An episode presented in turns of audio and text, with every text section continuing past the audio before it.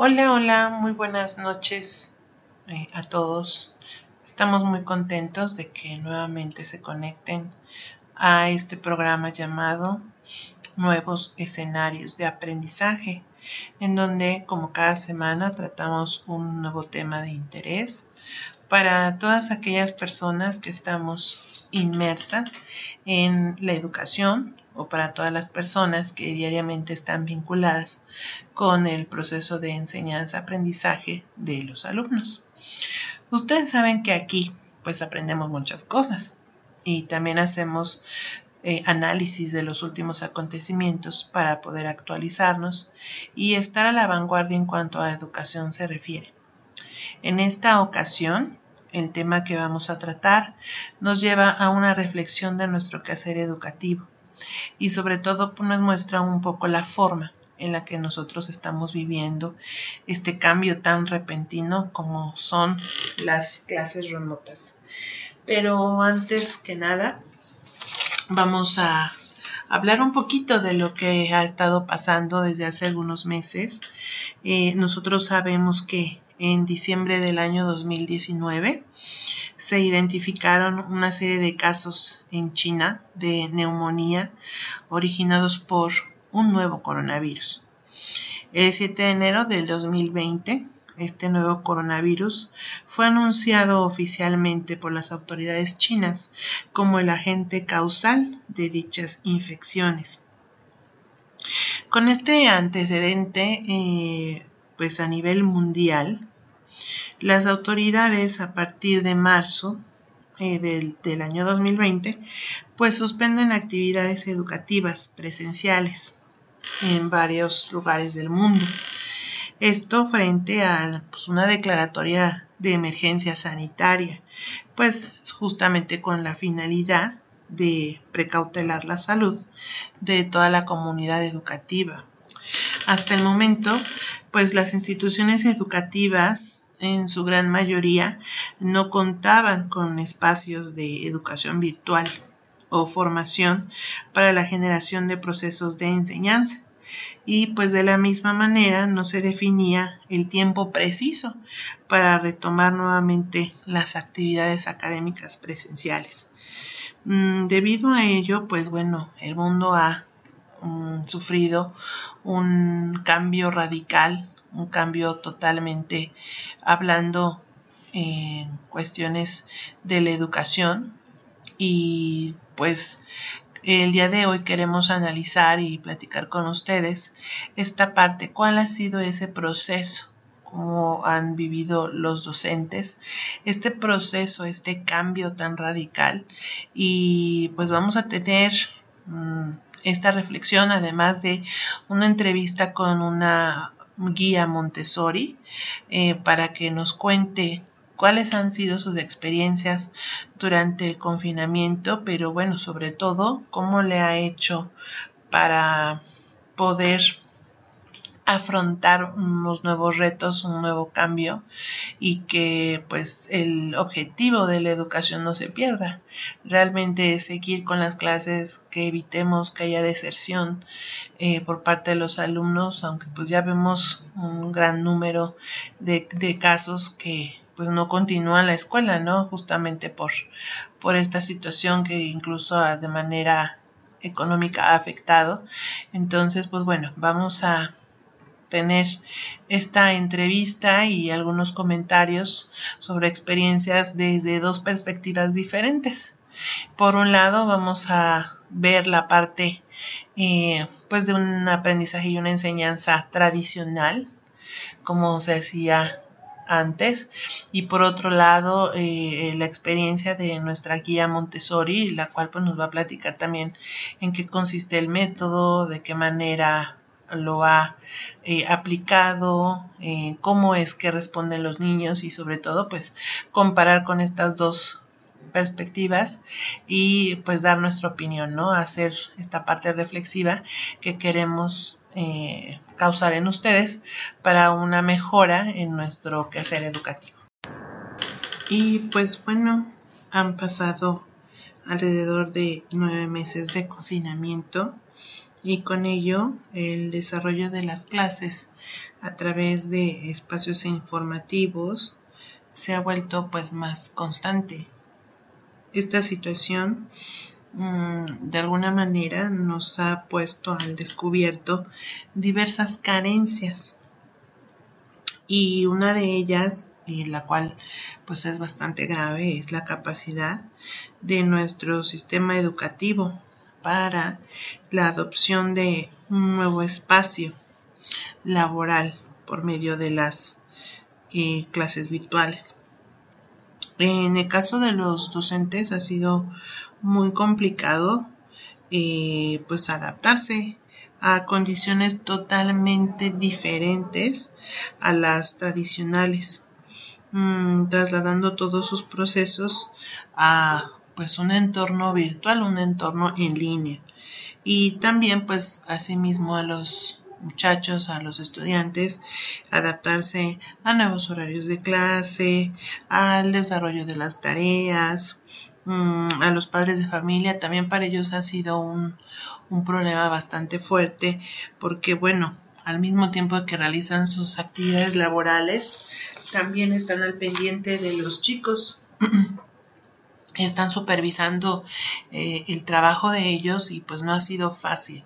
Eh, he tenido referencia de muchas, incluso maestras que también tienen hijos y que pues está complicado poder dar clases y a la vez ver que sus hijos estén tomando sus clases de manera adecuada pues ha sido muy muy complicado para ellos.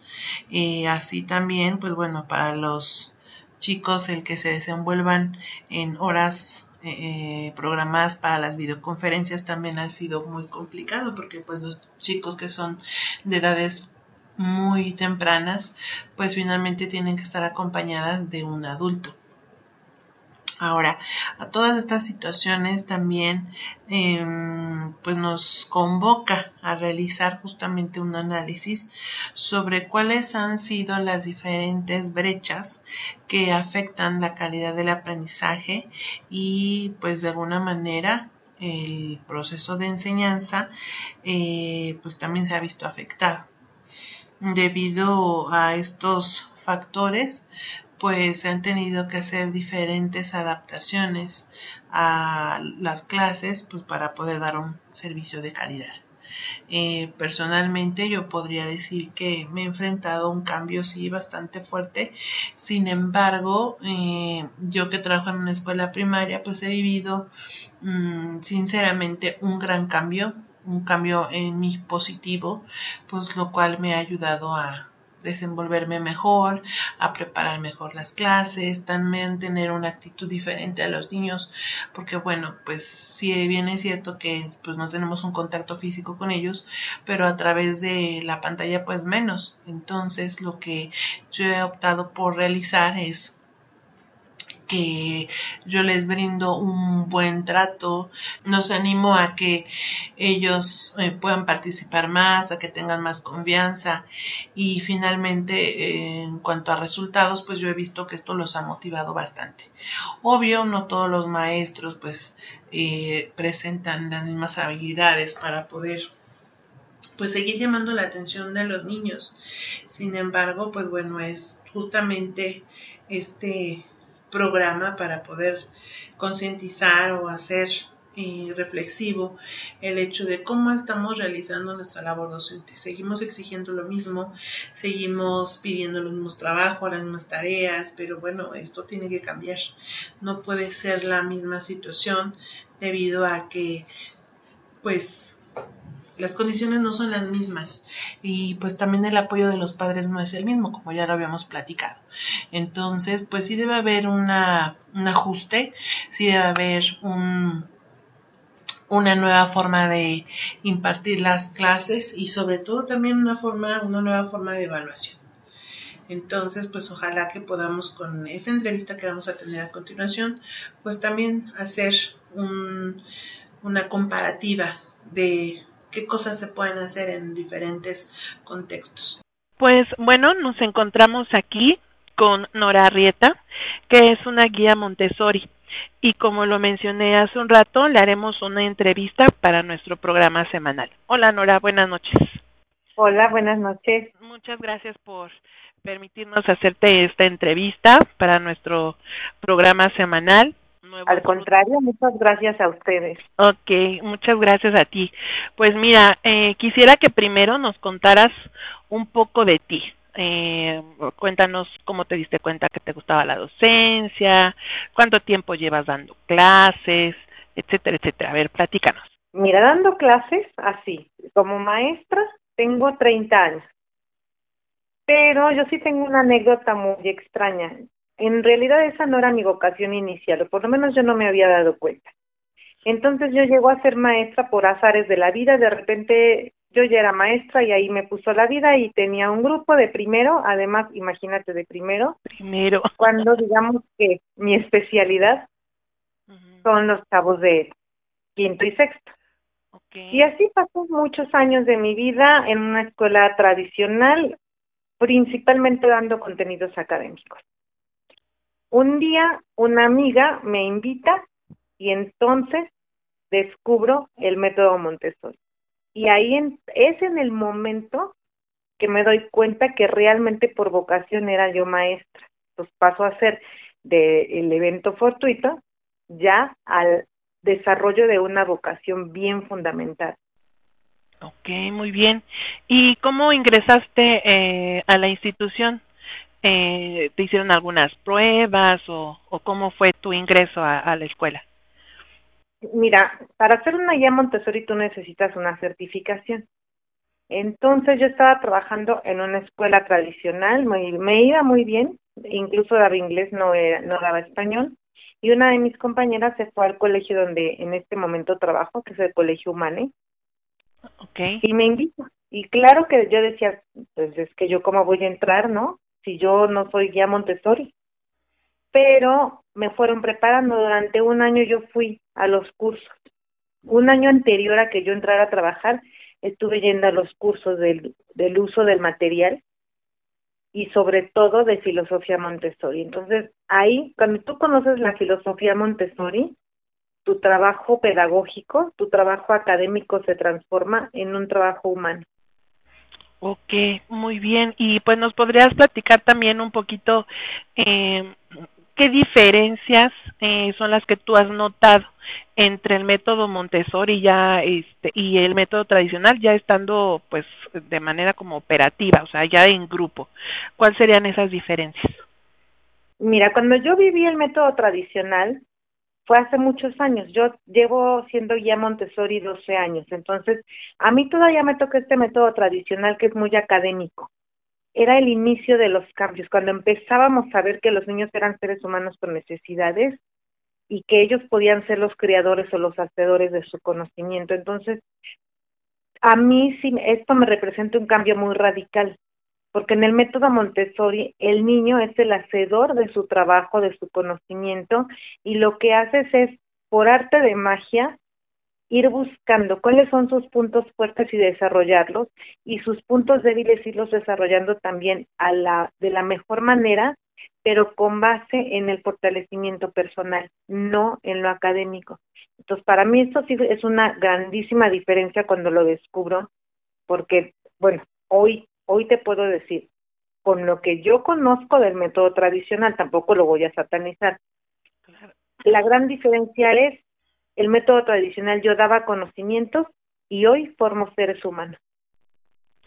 Ok, pues bueno, sí se nota que hay una, una gran diferencia. Probablemente como, un, como una mezcla entre estos dos métodos podría ser algo genial, ¿no?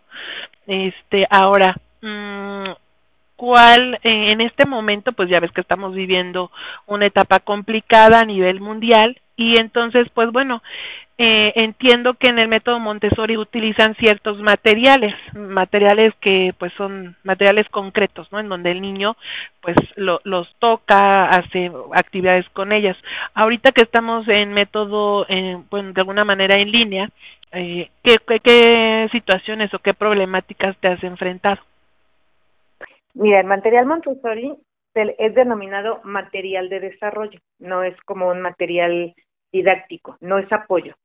El, este desarrollo se hace, eh, te voy a explicar por qué se toma el material así, para que entendamos cuáles son nuestros problemas, ¿no? Ahorita en línea. Este material se toma primero de manera sensorial, el niño lo toma, lo identifica, se hace parte de él y después se viene la parte del razonamiento a partir de ese material y entonces va a lo abstracto. De verdad el método Montessori hace que el niño cuando conoce, lejos de tener datos, es él tiene el control de todo aquello que va aprendiendo precisamente porque desde pequeñito que está en casa de los niños o en comunidad infantil va teniendo en la mano este material. Entonces, ahorita yo a qué me he enfrentado. Obviamente, y tengo taller 3, en taller 3 también ya está muy desarrollada la investigación y el uso del material, aunque es súper importante, se puede un poco dejar a un lado. Aún así yo me he enfrentado en que el niño no está teniendo el material en las manos. Y entonces es muy difícil para mí el decir, te doy datos. ¿No? Inicialmente sí nos enfrentamos mucho a eso. Yo no le voy a dar datos, no le voy a enseñar al niño a hacer una suma de fracciones nada más mecanizando el tanto por esto entre esto y doy el resultado porque él no está teniendo en la mano cómo está transformando no y convertir de una fracción mixta a fracción impropia etcétera. Entonces a esto nos enfrentamos al uso del material Ok, muy bien. ¿Y eh, eh, ahora cómo lo has resuelto? ¿De, de qué forma has podido como adaptar eh, esta, esta barrera o hacer como un área de oportunidad esta situación? Ajá, mira, yo tengo, te repito, taller 3, entonces son niños de quinto y sexto. Un niño de quinto y sexto, bien llevado con un método Montessori, es un chavo independiente que es capaz él solo de resolver muchas situaciones. Entonces, aquí se hace la confusión entre ellos, que es su gran disposición en acostumbrarse a la cámara, el mantener la cámara abierta, que esto ha sido uno de los retos creo que universales. Sí, sí, así es. ¿sí? Y el estar abiertos a cómo vamos nosotros a trabajar, porque aparte el niño Montessori se adapta a la situación que tiene. Entonces yo, me pasó una anécdota muy chistosa, pero muy benéfica, se descompone la cámara de mi computadora y entonces yo le tengo que poner una cámara extra. Gracias a esta cámara extra, entonces yo puedo poner mi material sobre mi mesa y enfocar la cámara de manera que parece que yo le estoy dando la presentación al niño. Okay. Entonces, esto al principio, pues era, sí, resulta un problema, ¿no? En primera, porque te enfrentas a decir cómo les doy el material. Después, yo empiezo a dar la clase con el material y enfoco el material mientras trabajo, pero aparte ahora los niños mágicamente se les dice, ¿no? Vamos a trabajar el sobre ortográfico de la Z. Y ellos cortan sus papeles al tamaño que tienen que cortar tarjetitas, etiquetitas y ellos hacen su sobre ortográfico. Entonces también el niño del taller 3 en estos momentos es capaz de elaborar su propio material para seguir trabajando desde casa. Ok, muy bien, pues suena bastante interesante. Y pues eh, aquí pues obviamente tenemos que ver de qué manera seguimos, ¿no? Seguimos dando un servicio de calidad, etcétera. Y pues bueno, ¿tú crees también que eh, los alumnos y los padres de familia eh, de alguna manera necesitan o requieran un apoyo psicológico para mejorar el aprendizaje? Mira, apoyo psicológico yo creo que necesitamos todos porque esta pandemia todos nos ha puesto como en los límites, ¿no? Pero vamos a, partir de que al niño se le va dando lo que va necesitando. Tenemos una creencia errónea, desde mi punto de vista, siempre que quede claro que no satanizo otros, otros métodos, ¿no? Pero tenemos algo claro. El niño que va desde el principio bien dirigido y bien alimentado en el sentido académico de investigación, de intereses, etcétera, es un niño que va logrando metas sin estrés.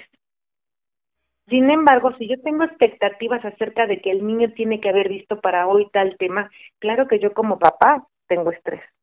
Al maestro le causa estrés y al niño, bueno, más estrés. ¿Sí? Entonces, en mi punto de vista personal, no es necesario un acompañamiento psicológico si vamos pensando y actuando eso. Vamos a darle al niño lo que necesita.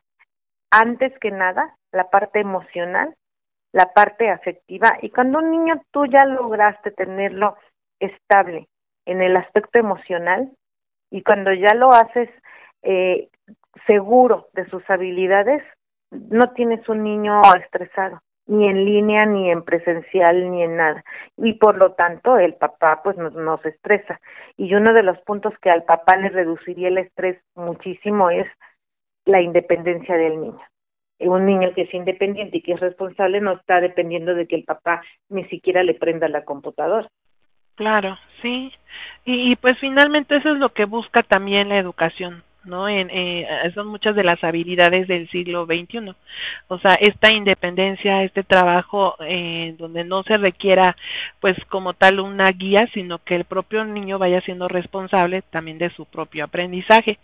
Y pues por último, eh, Nora, quisiera que nos comentaras ¿qué recomendaciones les sugieres a los docentes, a las personas que están encargadas de, la enseñanza? Eh, ¿Qué cosas les puedes sugerir? ¿Qué recomendaciones?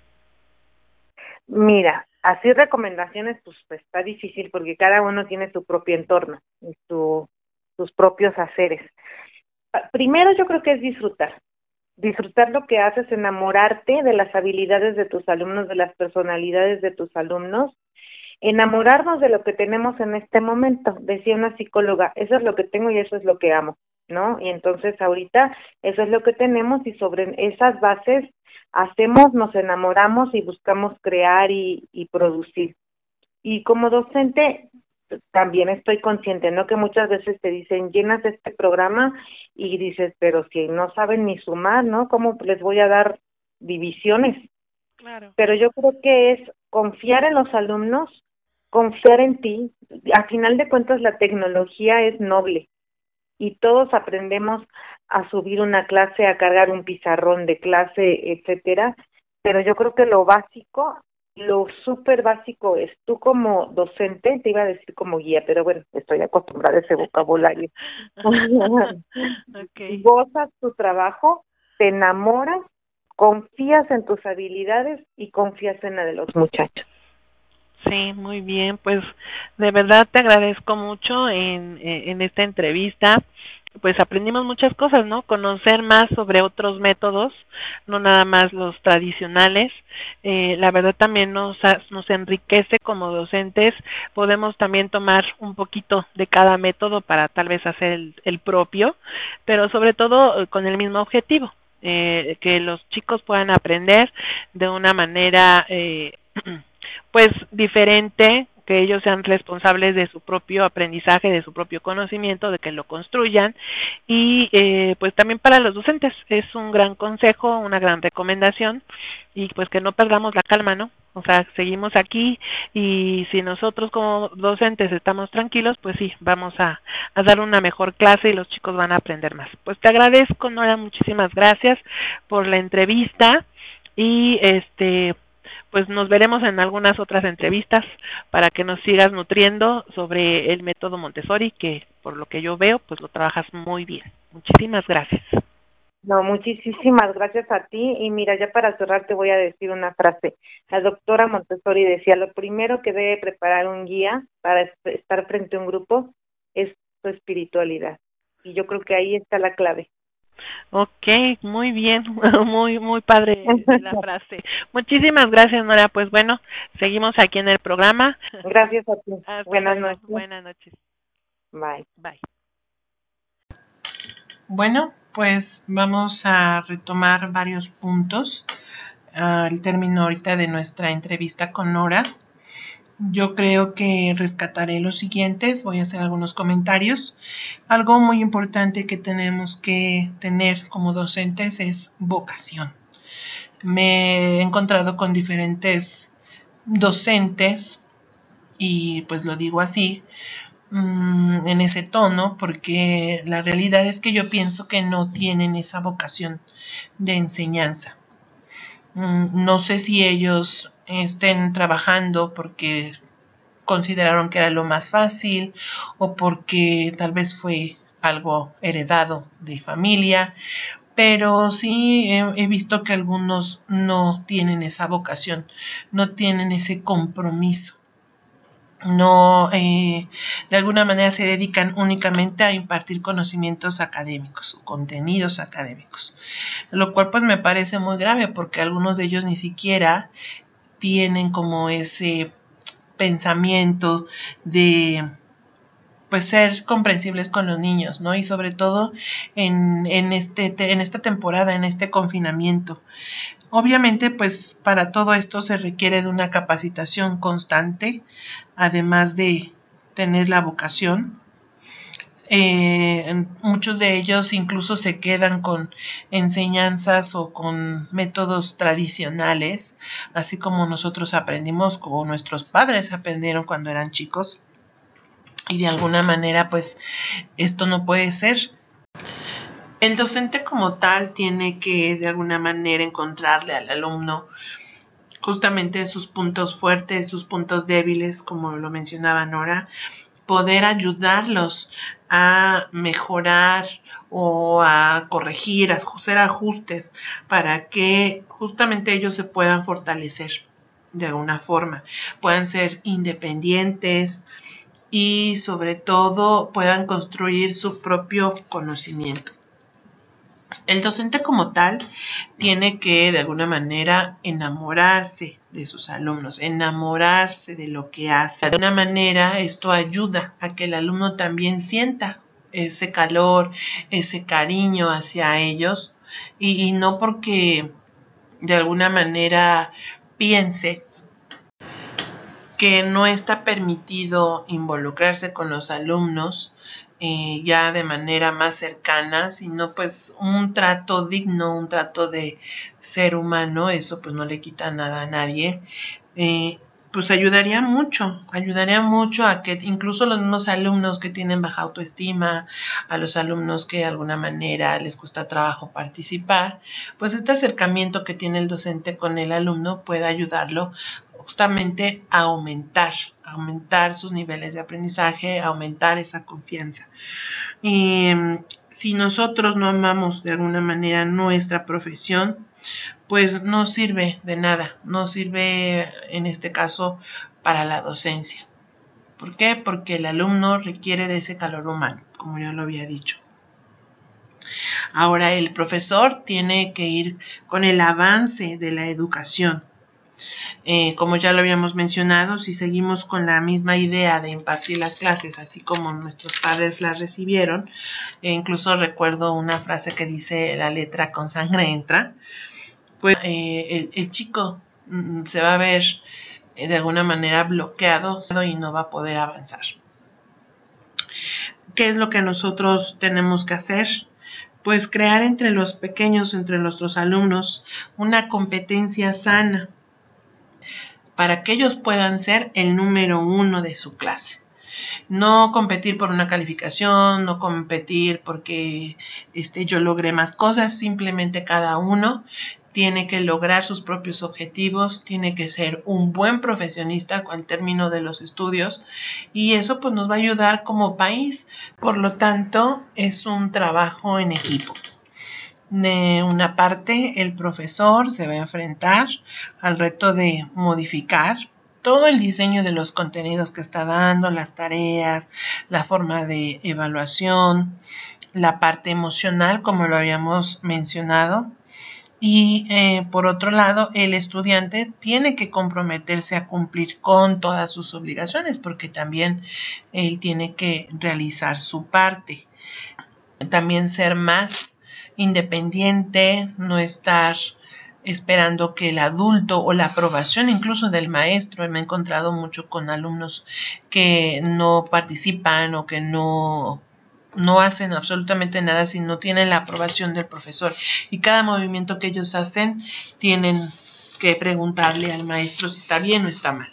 Tenemos que generar en nuestros alumnos confianza, tenemos que confiar también en ellos para que puedan terminar de una manera óptima sus estudios. Y pues bueno, para finalizar, me gustaría terminar también con una frase que me ha parecido bastante adecuada.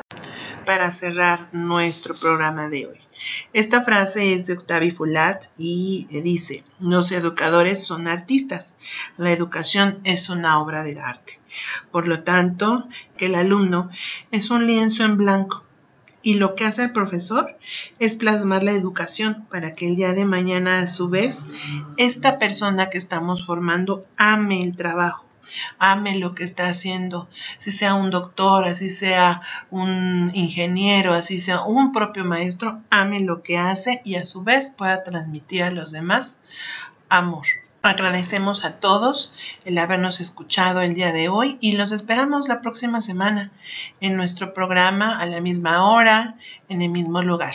Veremos qué nuevos temas tenemos y pues muy buenas noches.